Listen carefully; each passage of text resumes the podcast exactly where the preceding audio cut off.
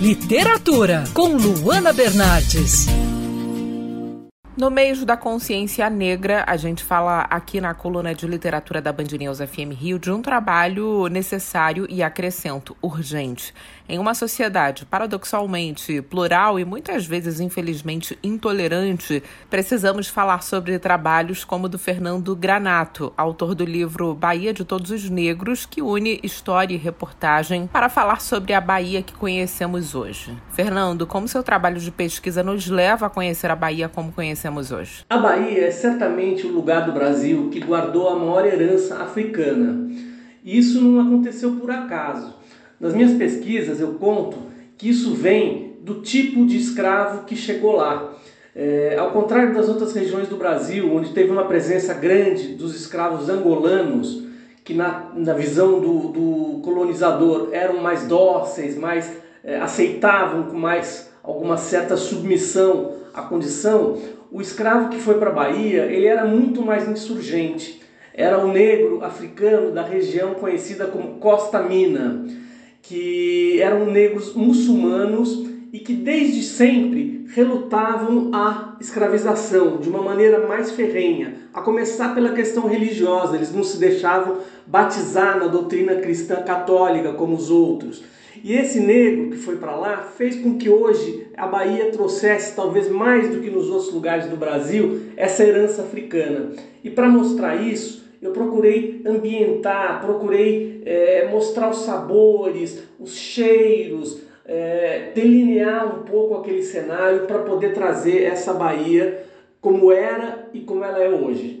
Você também tem um recorte no trabalho sobre a herança africana no Rio de Janeiro, certo? Você pode falar sobre isso? Eu conto no meu livro que depois de uma série de revoltas insurgências na Bahia no século XIX, muitos, muitos escravos africanos tiveram que fugir de lá, porque foram implacavelmente perseguidos. E a maioria deles foi para o Rio de Janeiro. E esses negros, principalmente as negras que chegaram no Rio de Janeiro, foram muito responsáveis por uma criação de uma cultura carioca brasileira que a gente conhece até hoje. Por exemplo, o samba. O samba, quem, quem começou o samba foram exatamente essas negras africanas, baianas, que, que, que foram morar no, no, Rio de Janeiro, fugidas das rebeliões.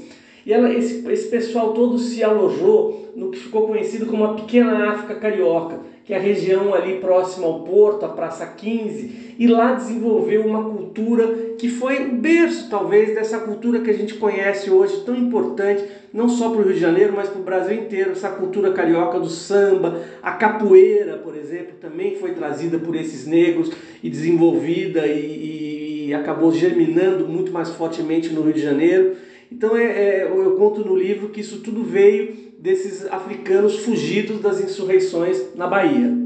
Quais personagens da história do Brasil aparecem na sua obra e como a luta deles mostra a realidade do nosso país na atualidade?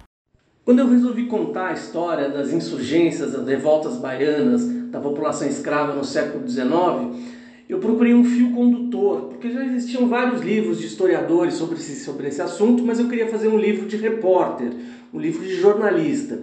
E aí foi então que eu me deparei com a figura do Luiz Gama, que foi um grande abolicionista que teve no final do, do século XIX, nascido na Bahia, que depois veio para São Paulo e foi um, em São Paulo desenvolveu um grande trabalho abolicionista. O Luiz Gama, ele, é, ele era filho de uma africana da Costa Mina que teve um papel importantíssimo na revolta dos malês. A mãe dele, Luísa Marim, é, era, agia como um elo entre os insurgentes, porque ela era vendedora, quitandeira na rua, tinha acesso à população e teve um papel importantíssimo na formação dessa, dessa revolta. O que, que eu fiz? Eu, com base numa carta autobiográfica do Luiz Gama, como que guiado por essa carta, eu fui contando esses levantes todos em que ela teria participado e conto a história do século XIX na Bahia. Então, os personagens principais são Luiz Gama e sua mãe Luísa Marim, mas também falo de muitos outros personagens importantes, por exemplo, Rui Barbosa teve uma participação importante no processo de abolição, depois é, na formação da República, também é muito citado no meu livro. E, e com relação a, ao que tudo isso trouxe para os dias atuais, eu acho que é, que é importante você mostrar o passado para conhecer e entender o presente e programar e projetar o futuro.